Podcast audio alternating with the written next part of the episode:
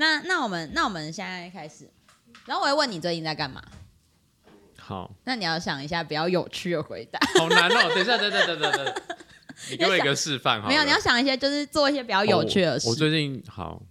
你不能讲说什么，我最近说呃，就是去什么什么那地方上帮他干嘛这样。继续服务。你知道，不要给我讲这个。我就是到处去听别人的故事。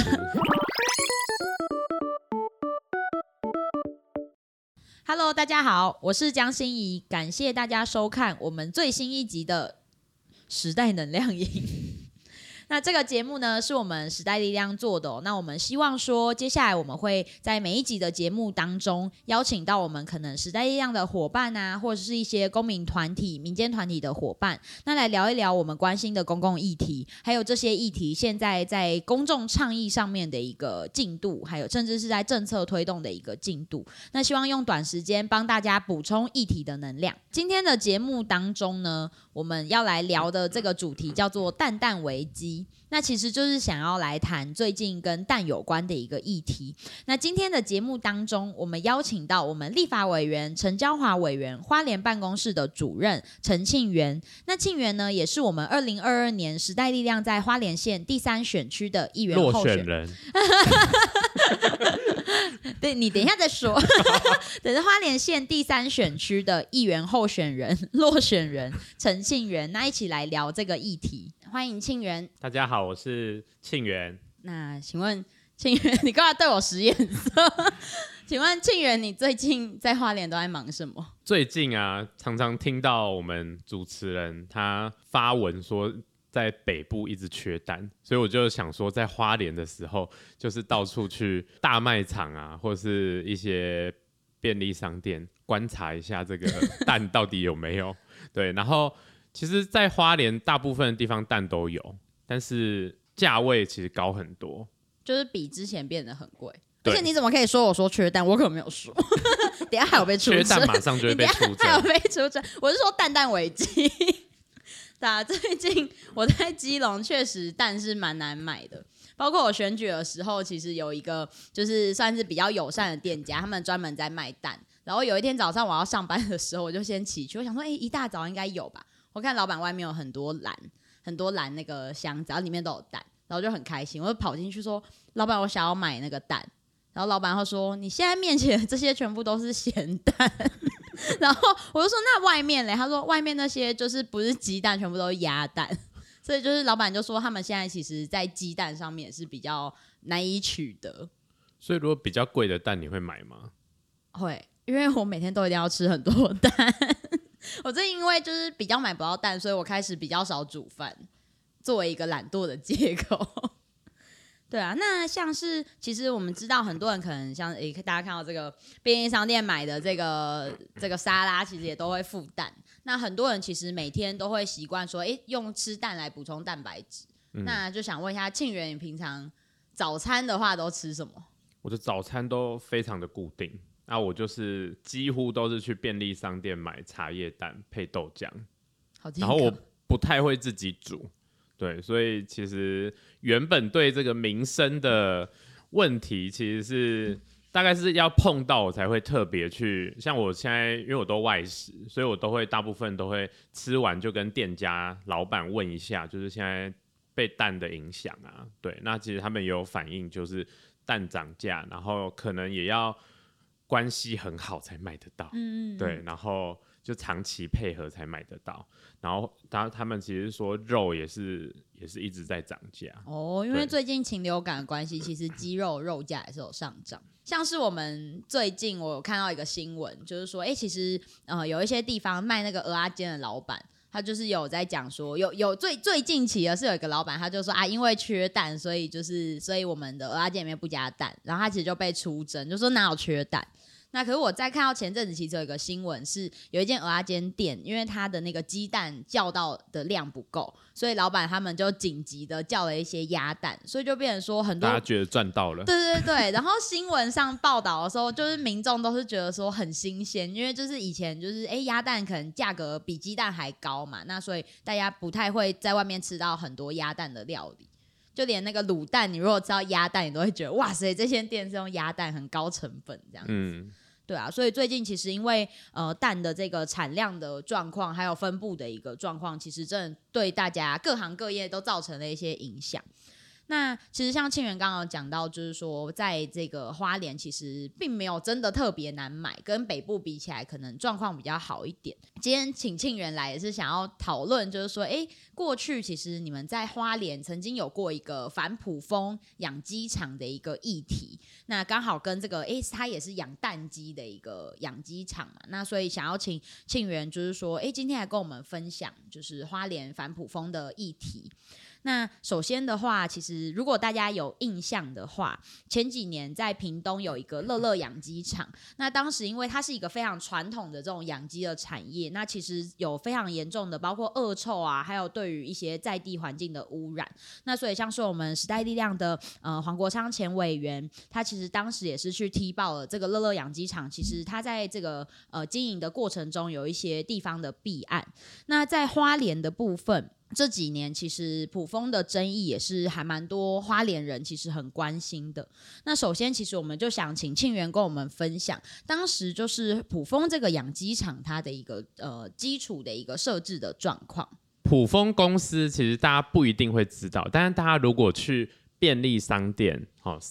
好便利商店或者是大卖场，就是鸡胸肉看到那个 CP 的，就是普丰公司，对。然后它其实就是一个。跨国的一个农企业，大型的一个跨国农企业，那它其实，在台湾就是做很多的呃养鸡场啊、屠宰场啊等等的，所以它就是其实有包括呃鸡肉的，也有包括就是那个鸡蛋的这样子，就是它其实包含了就是不同的鸡的产业的面向。对，就是大概在前两三年，因为这件事情其实也延续了一两年，前两三年的时候。呃，普丰养鸡场其实是在，也是后来我的选区，然后要盖六个厂，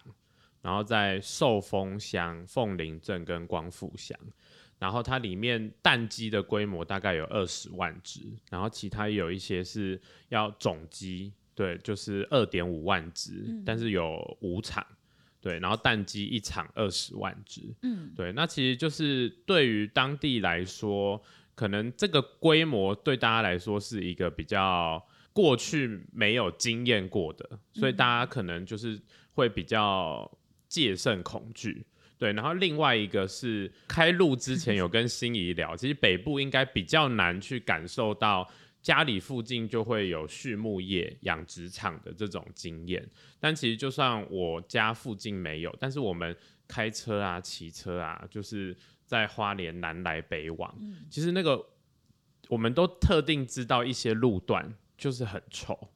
那它其实是这种早期啊比较老旧形式的这种养殖场，所以我觉得大部分的花莲人，尤其是长辈，他们其实是已经不堪其扰，忍受了这样子的恶臭，然后废污水几十年的时间，所以当今天有一个。呃，即便还不是很清楚状况的一个大型的养鸡场要进来的时候，那种排斥跟拒绝，我觉得是很可以理解的。嗯嗯，就是在地人长期以来的一个那种心理上的一个感受。对，那当时其实像是普丰他们在设厂的时候，其实有一个还蛮大的争议，是说他在这个设置的程序上，其实有出现了一些状况。那这跟可能县府在把关上面，其实也有一些争议。可不可以请庆元跟我们分享一下？好，因为呃一开始其实是已经有其中的一场，已经整个厂房都盖好了，它只差最后的水电。通了水电，他们就可以开始营运了。那其实这就代表说，他的所有的呃畜牧业的登记啊、使用的执照都已经通过了。对，但是这些他们是已经全部完备了之后，才来开地方的说明会，然后才说要收集地方的意见。那其实这件事情就是程序上面就已经很奇怪了。在这之前，我们地方的民众完全不知道普丰要盖六场，我们是因为这一场，然后我们才。慢慢挖出来，后面原来还有另外五场这么大的规模。那其实它更大的争议是，我们第一时间马上成立自救会之后，就开始在找证据，希望能够拖延，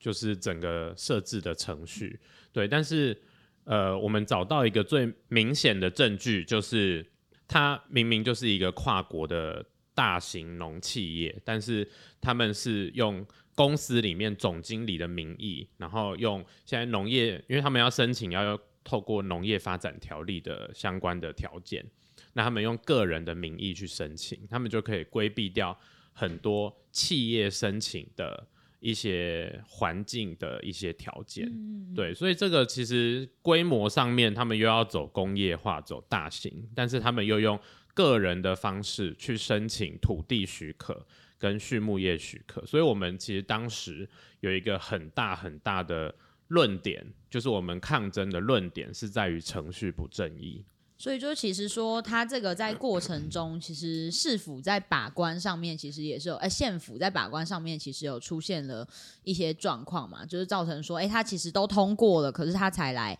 要来争取居民的同意。然后再加上包括说，就是诶，它明明是一个大型的工业化生产，可是它却可以因为这个可能包括在这些法规规范上面的漏洞，那它可以用个人化去进行一个就是诶申请啊，然后让它比较容易通过。那这其实是蛮大的一个问题。对，因为我们其实刚刚提到的都是企业面对，但是其实公部门就是县府跟乡镇公所也都。要负相关的责任，因为我们其实认为我们在跟县府在交涉的时候，因为中间开了非常多次公开或是闭门的会议，那其实我们会觉得说，不管是因为第一步骤是业者先给乡镇公所，乡镇公所再提报给县府核准，但是这每一层都是要同意的，那我们觉得。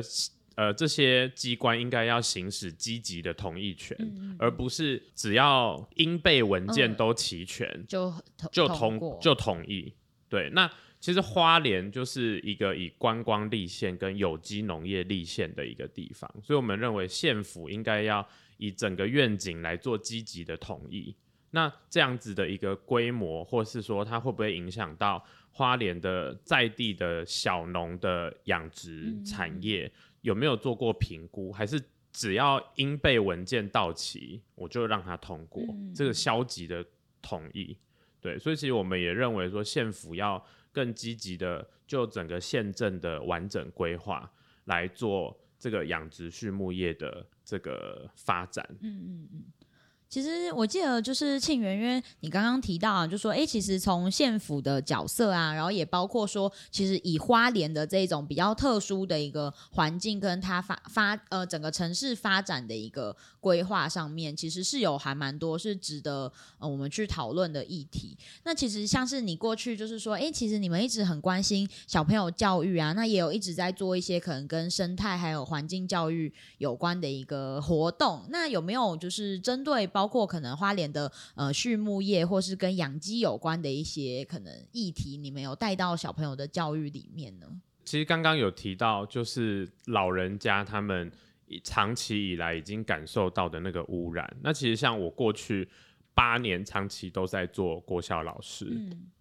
我们有一些校外教学会带着小朋友直接到溪流去做生态考察。那其实我们就到花莲溪的中上游。就是在溪流旁边就有那个养猪场，然后是很老旧的。其实我们在走在溪的旁边，就可以闻到空气中弥漫着那种呃养殖场附近的那种恶臭。嗯，那除了恶臭之外，我们去做溪流考察，我们不是在工业区哦，但我们的溪流有阴阳河，对，就是那个看起来就是直接。养猪场那边直接水管出来，嗯，那我们没有去检验那些什么成分，但用肉眼就看出颜色上面是完全不同。那其实像这个，我觉得小朋友他们其实从小就已经，因为我们带着他到亲自去到现场，其实他们就其实那时候在普丰的，我们有那个抗争大游行的时候，我自己的学生很多个。然后他们自己拿着那个旗子，嗯，我还可以提供照片，看可不可以后置。他拿着那个旗子，就是很可爱，在那边奔跑。小朋友，对，反普风的旗子，好可爱。对，然后在那边奔跑。然后还有那个，我们每天联络簿上都要写一小段日记。然后那个时候普风游行之后，小朋友很可爱，他就我觉得也蛮心酸的，就是他们在日记上面就写说，哦，昨天。跟老师一起去参加普丰大游行，嗯，我们真的觉得我们好像小虾米在对抗大蟑螂，大蟑螂，然后 好可爱，然后我就在上面写大金鱼问号问号。那因为对小朋友来讲，就是蟑螂是一个就是就是很比较好触及的东西，对对对，然后是比较不喜欢的这样子。对啊，还这还蛮，就是真的确实是很可爱，但也蛮心酸的。就是说，哎，小朋友这么小，他们其实就开始要去一起参与这种公民的行动。对。那当时就是包括说，你们去像你们去养猪场附近嘛，就是去踏查。那小朋友就是去溪流踏查。那小朋友他们当时看到这种污染的情况，他们有没有什么比较特别的反应吗？其实。呃，即便我们是在花莲，而且已经也不在市区，在乡下，但其实我们的小朋友也很少真的会去靠近真的大自然。对，我们只是生长在一个有山有水的地方。对，那其实也是我们特别带着小朋友过去。对，所以其实我觉得大家也是很惊讶又惊吓。嗯，对，就是会觉得，哦，其实有好几段是很漂亮的。但是经过养猪场的那些段、那些河段的时候，就真的就是会看到，然后闻到，然后我们就是会带着小朋友去思考，就是要怎么做。呃，我们其实不管在后续的畜牧条例的，呃，我们一直在催促跟制定，然后以及在抗争当中，我们其实都有一直提到我们。自救会的立场跟我们在地集结起来的居民的立场，从来都不是反对畜牧业，因为我们还是有肉品跟蛋的这些需求，对，那我们一定还是需要畜牧业的发展，但是我们会希望这种老旧形式的畜牧业可以升级，然后以及县府的稽查要更确实，对，因为其实。花莲的乡亲长期都对县府的稽查没有信任感，因为已经讲了好几次，那罚钱对我来说也是一个消极的一个作为。它已经污染了嘛？对，在罚钱其实没有什么用。对，那其实呃，环保局跟农业处这边应该可以有一些跨部会的，像可以放水盒子来监测水质，因为其实。很奇特的事情是说，常常居民的反应就是说，我今天去跟环保局呃检举，我们所有的行政部门都在花莲市，然后养殖场一定是离市区比较远，可能都要四五十分钟以上，然后只要。检测人员到现场就一定会合格，嗯嗯嗯，对，那真的不合格了，就罚钱就没了。嗯，那我觉得说县府应该是一个积极辅导的一个机关，它不是一个财阀机关而已。那他要怎么样去督导这些老旧的畜牧业技术的升级，这是更重要的。那这在畜牧条例里面也有。呃，不管是放在宗旨，就是第一条，就是这个条例其实是希望畜牧业的升技术升级，然后以及内文又有一条是针对动物福利，嗯，对，希望能够促进就是这些动物福利。有刚刚庆元提到这个，就是。呃，自治条例嘛，畜牧条例。那这个条例其实它的全名是《花莲县新设置畜牧场管理自治条例》。那其实是在也是在大家这个反普风的抗争之后，其实花莲才有进行这个立法嘛。那其实可以请庆元跟我们分享一下，就是当时在这个条例的立法过程。因为其实哎，花莲原本大家是在反普风的时候才发现，哎，花莲其实跟其他县市比起来是没有这个条例，那造成了很多的一个问题。对啊，想要请庆元分享一下这个条例当时的立法，就是你们在推动的一些过程跟当中的一些争议。好，其实我们那时候就是呃判断普丰为什么会选花莲，就是因为呃东部宜花东三个县市宜兰跟台东在当时。都已经有畜牧自治条例，但是只有花莲没有，所以花莲等于无法没有地方法规来管理畜牧业的呃新建跟新设置。嗯，对，所以那时候就是一个大开一个门。户的 一个门户洞开，对门户洞开的一个时机点，对，然后加上西部就是已经传出太多那种因为畜牧业的污染，所以西部的县市大部分也不欢迎，所以就变成说花莲就开了一个很好的一个窗户，让开了一个一扇门让他们进，欢迎光临伊拉山马塞。所以我们那时候抗争的确是针对普丰这一间公司。那但是我们会希望说同步制定这个自畜牧自治条例。那我觉得这也是影响到后来在去年的参选这这个很大的一个原因，是因为我们花莲大概有十几年的时间都是同一个势力在做立委，然后再做县长，然后再换。你可以直接讲出来，就是国民党 再换县长，对，就是不管怎么样，就是大部分都是同一个势力嘛。其实我们在不管是公开的公听会，或是县长把自救会啊，然后把业者啊，我们一起找到县府去的讨论，其实我觉得这个讨论的方式都是有官僚的技巧，但那我觉得那不是一个民主讨论的方式。比如说畜牧业这件事情。县府的立场很明确，他就是一直要逼大家表态，到底是支持还是反对畜牧业。嗯嗯嗯。然后现场就是会自救会跟业者，就是一听到这个，马上就是两边就开始剑拔弩张，非常的紧张。嗯。对，但是像自救会，就是从头到尾都会强调我们的立场，就是我们对于在地的这种新的科技。的技术的这种畜牧场是希望可以继续来发展，嗯，但我们也希望老旧要升级这样子的一个立场，但是县府就是会一直刻意制造对立，让就是县府可以退后一步，让民众跟业者去打架，嗯嗯嗯，对，这就是吵架，没有真的打架，对。这就是政府很常使用的手法。我们过去在参与一些社会运动，其实也常常这样，就是他们就会把选项变得很极端，就是你要或者你不要，然后就会变成两边的不同的利益关系人、利害关系人就会在那边争执不下。对，然后政府的角色、公部门的角色就可以退到背后嘛，就说：“哎，这是你们自己各自的决定啊，你们吵完再跟我说。”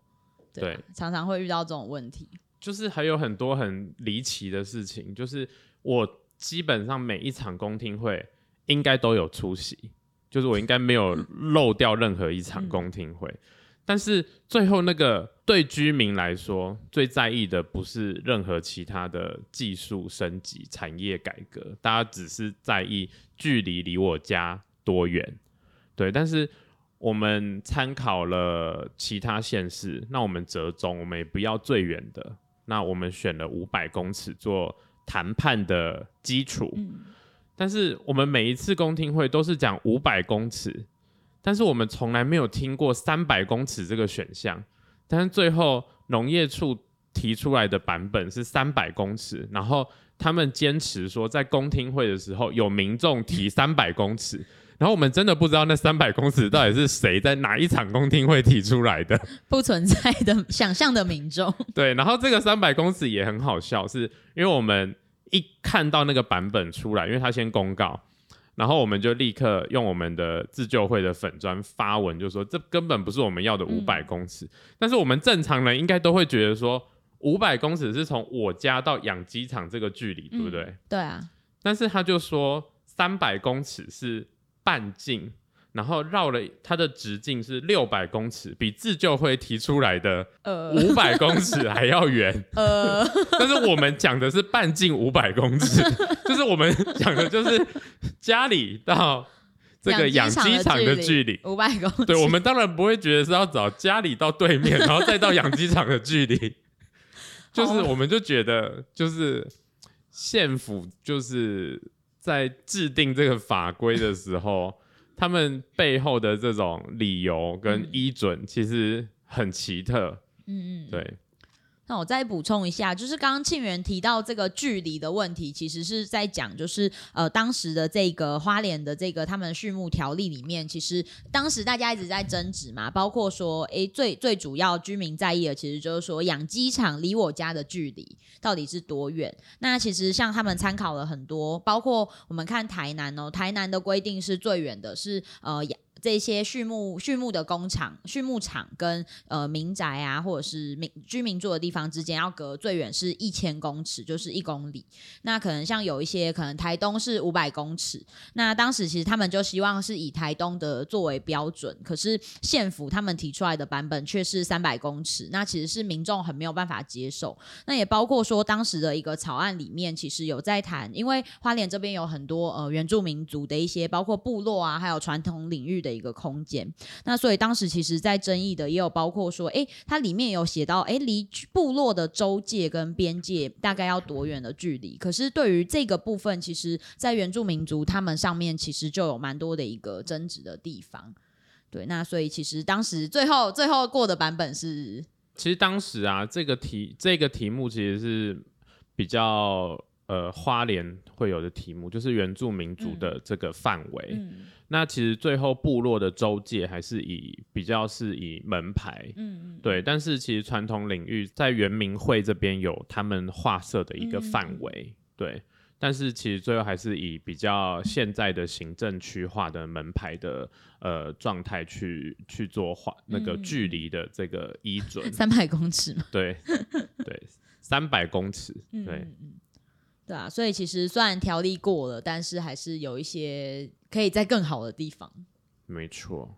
其实我觉得这个抗争跟到后面的自治条例，其实是开启了一个在花莲这个长期被单一势力把持的一个宪政状态的一个可以讨论跟反思的一个空间啦。因为我就是很难得，很难得会在。反普风的大游行上面，听到大家生气到说，下一次绝对不要再投给这个县长了。虽然他还是高票当选，然后不缺你们这些票。那呃，当时其实庆元有提到，就说，哎，那时候其实你们有办了一些游行。那其实可以想要请你分享，就是在游行的过程中，最多人的一场大约是有多少人参加？呃，最多人的是凤林那一场，有几千人参加。哦，对，那个在花莲是非常大型的，而且呃，大家是有说应该是四五十年来最大的环境运动。那在像是呃，可能抗争的过程中，有没有什么是让你可能印象比较深刻，或是你觉得稍微比较有趣的事情，可以跟我们分享？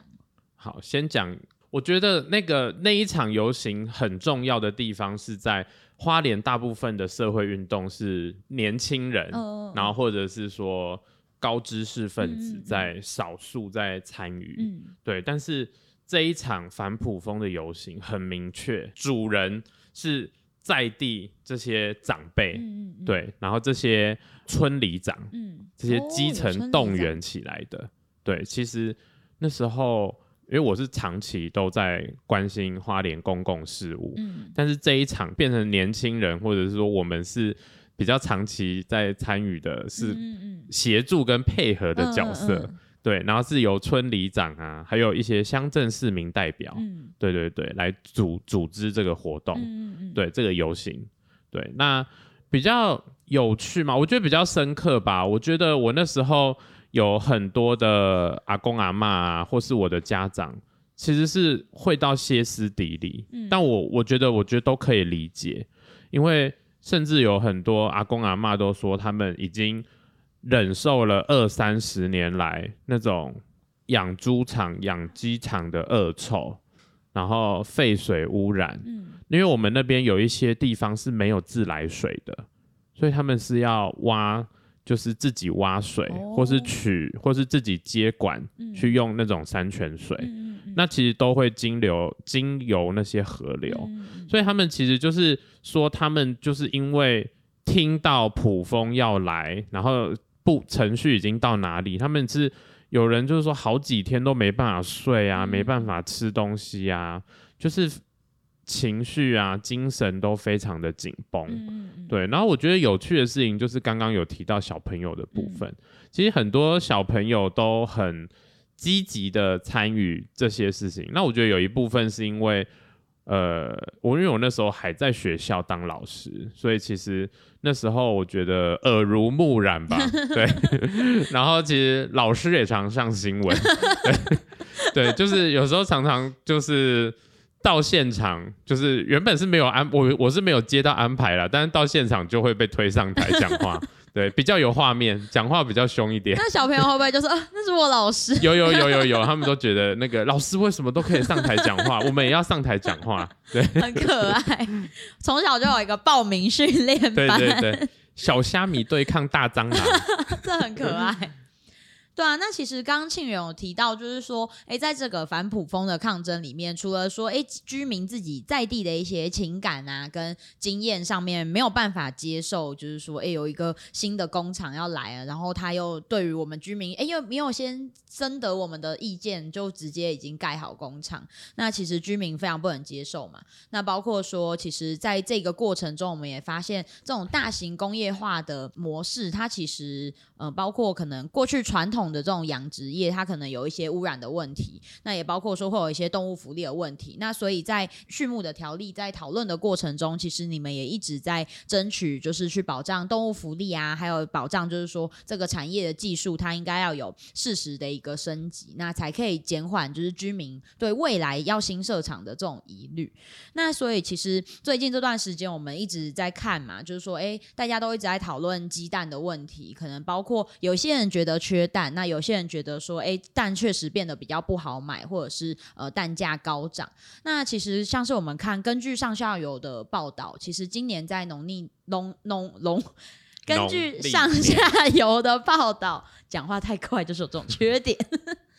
其实今年在农历年的过后，台湾每一天的呃产蛋的一个缺口，其实就高达五百万颗。那它也因此导致在我们民生上的一些问题嘛，就是说，哎，有一些店慢慢的可能没有办法取得鸡蛋，那它会调整它贩卖的一些呃物价或什么的问题。那其实也不只是今年啦，过去几年其实台湾一直都有常常包括冬季的时候，可能产蛋量本来就有减少。那再加上可能以前机场有发生。过机场不是不是飞机的机场，养鸡场有发生过，可能像是带药性对，或是农药污染啊，那可能禽流感，甚至是前几年其实还有那个就是鸡打的疫苗出包，那导致很多鸡就是死掉。对，那其实就在台湾，其实看起来像是突发的事件，长期以来造成我们的包括鸡鸡肉跟鸡蛋的一个很大的物价的波动。那可是我们其实也一直在思考，就是说，哎，其实这些问题它看起来好像是突发的状况，但其实从制度的层面，我们可以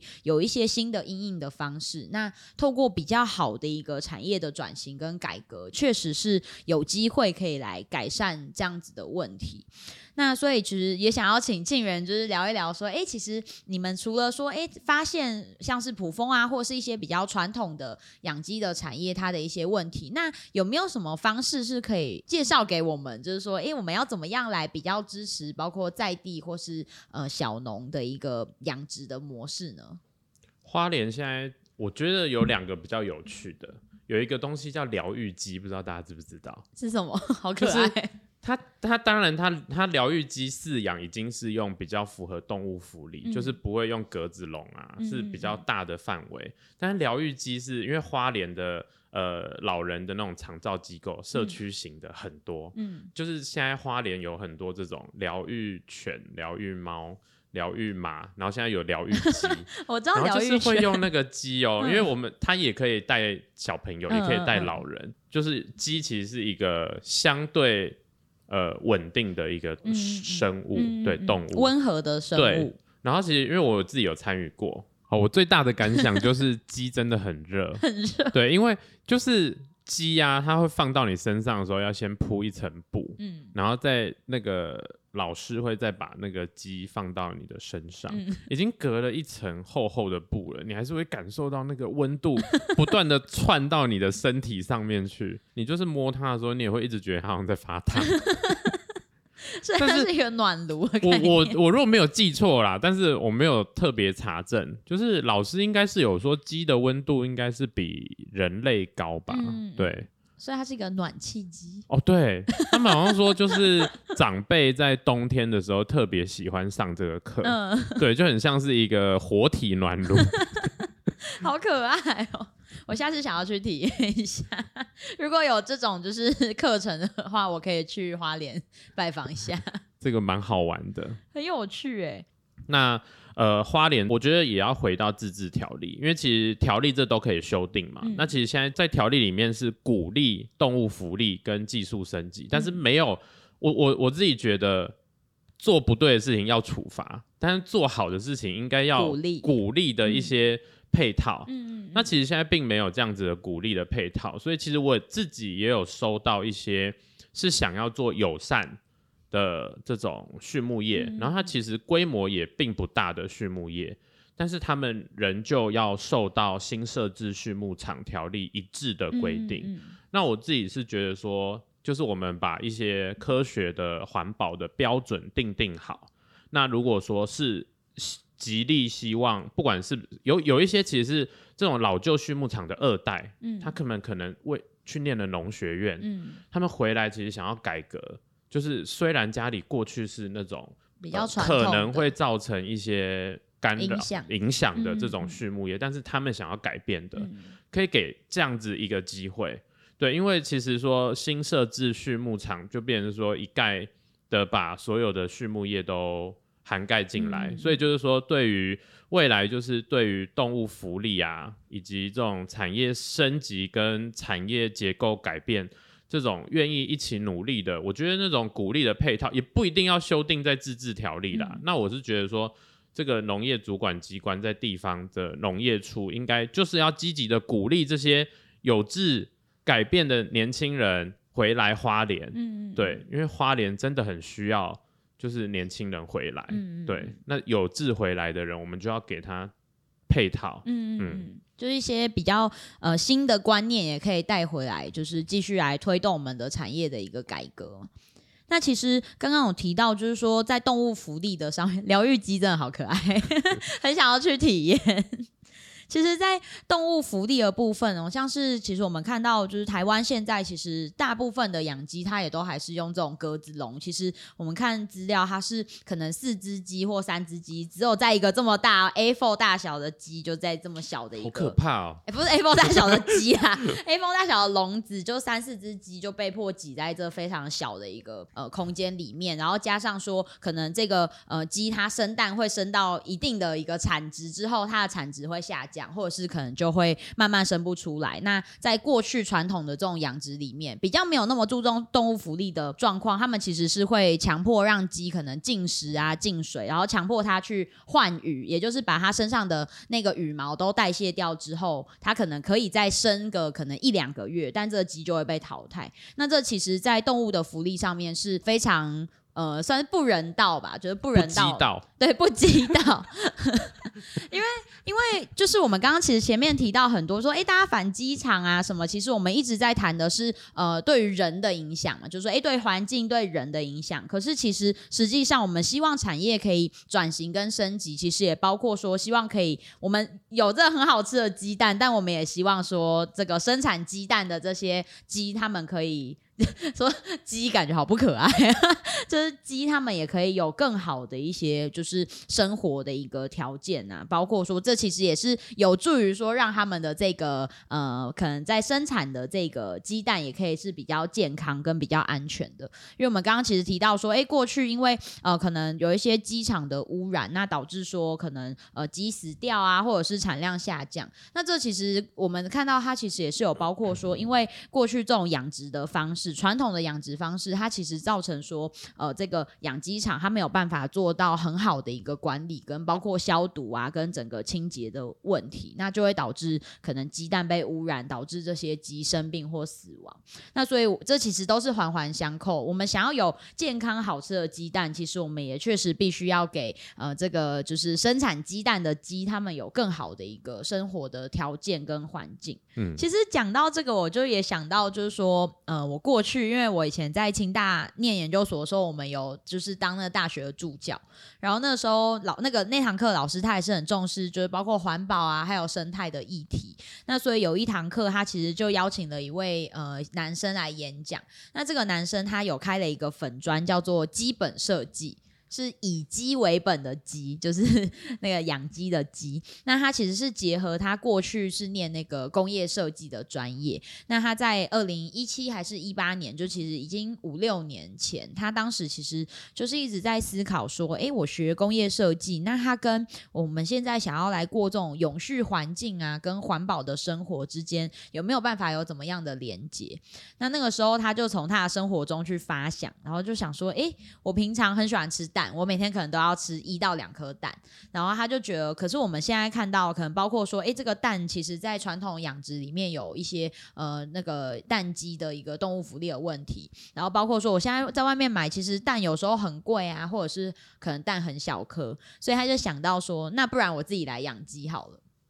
所以他那个时候就在他的那个租屋处，就是有一个小小的阳台，他就在那个阳台开始自己去想说，哎，我要怎么样去设计一个机场，就是在他家的阳台，所以他就开始去自己用一些防水的布料啊，然后自己去种一些可能像是果树等等的。让这个地方它的阳台就变成是一个一只鸡可以自给自足的空间。那我觉得很棒的是，他当时在设计的时候，他其实他在分享，他就有讲到说，其实他在设计的时候也有考虑到说鸡的一个特性。嗯，因为我们发现，其实现在，因为我们刚刚提到，就是说，哎，这种养鸡的空间，其实常常它是一个很单一，甚至是很狭隘的空间。但是鸡其实有一个特性，是它喜欢到可能稍微高处一点的地方去休息。就譬如说，哎，我们从把它养在地板上，它可能会想要在这个高度来就是休息。我的肩膀，对，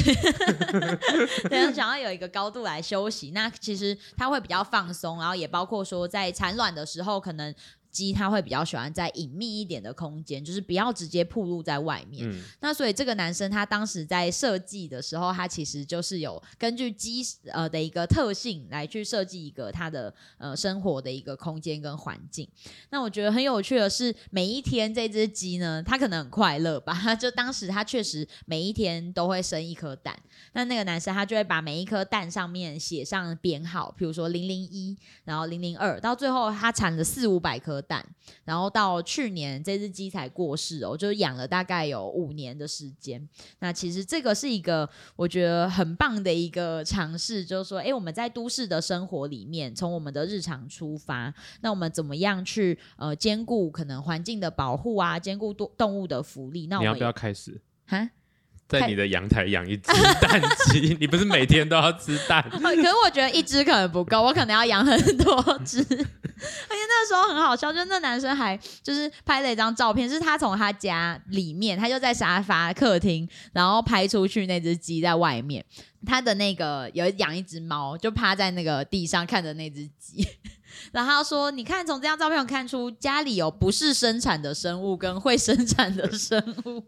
同时兼顾，你要跟他分享一下花莲有疗愈鸡。如果他要 养下一只的时候，就是他除了可以生蛋之外，他也可以抱 进来，就是在沙发上面这样抚摸它。哎，我想到你这样讲，我突然想到，他当时还讲了一个故事，是因为他就是做这个，其实他做到就是真的很用心。他后来还包括说去呃收集一些就是那种可能是厨余，然后他把厨余自己做一些处理之后，还可以拿去做堆肥，然后让他的这个果园可以长得很茂盛。以外，这个鸡也可以在那边就是可以使用这些呃空间的一些可能吃东西啊什么的。那他其实做到很很成熟的技术之后，他其实就会开始。去外面就是帮人家呃，就是教学啊，或者是开课。那他现在有在社大开课。那他讲过一个很有趣的经验，是他当时好像在那个花博公园。那他们那个时候有想要就是不知道不知道是什么活动，然后那时候就是呃有团体请他去协助，就是在那边做一个都市养鸡的类似呃示范或实验。那可是你们知道，就是其实花博公园，如果常去的朋友应该会发现，就是那每天有非常多那个飞机起降嘛，那其实声音很大。那他就说，就是因为那鸡就每天都会放在那边给大家看啊什么的。然后后来他们有一次就突然不知道为什么就帮鸡做了宠物沟通。做了宠物沟通哦，然后就说那些鸡的沟通，他们就说。嗯，其实有点吵，很吵，有点吵。然后后来就是他们就想说，哦，那应该是因为那个飞机，所以他们后来的辛苦哦，这些鸡，对对，在那边展演自己之外，还要接忍受很吵。所以说做了宠物沟通之后，他们就把那个鸡呢，他们的折中就说，哦，那晚上就是那边闭馆的时候，会把鸡可能就是放到室内去休息，然后或者是会帮他们盖一些黑布，这样就是至少让那些鸡不要二十四小时都。暴露在他们觉得很吵的环境，然后我就觉得这是一个很有趣的分享，就说这些鸡其实就是宠物沟通。我们刚刚想到，可能一般想到，哎，什么猫或狗啊，或者信源刚刚讲说，哎，这个疗愈的，其实我没有想到啊，可能疗愈犬就是这个是很合理的一个动物，疗愈鸡，对，出现疗愈鸡，或者是说，哎，帮鸡做宠物沟通。对啊，那其实今天真的很高兴，就是我们聊了很多，可能从诶普丰的议题啊，聊到说最近可能鸡蛋的呃状况，然后然后庆元跟我们分享，其实在抗争的过程中有一些小朋友比较特呃可爱的一个反应嘛，那其实都是反映显示出，其实我们当下在这个养鸡啊，还有养蛋鸡的这个产业，其实我们还有很多是可以持续来努力的一个部分。那真的再次的感谢庆元今天接受我们的访问，来上这个节目。好，时代能量饮，下次见，拜拜。要吃蛋吗？你可以吃。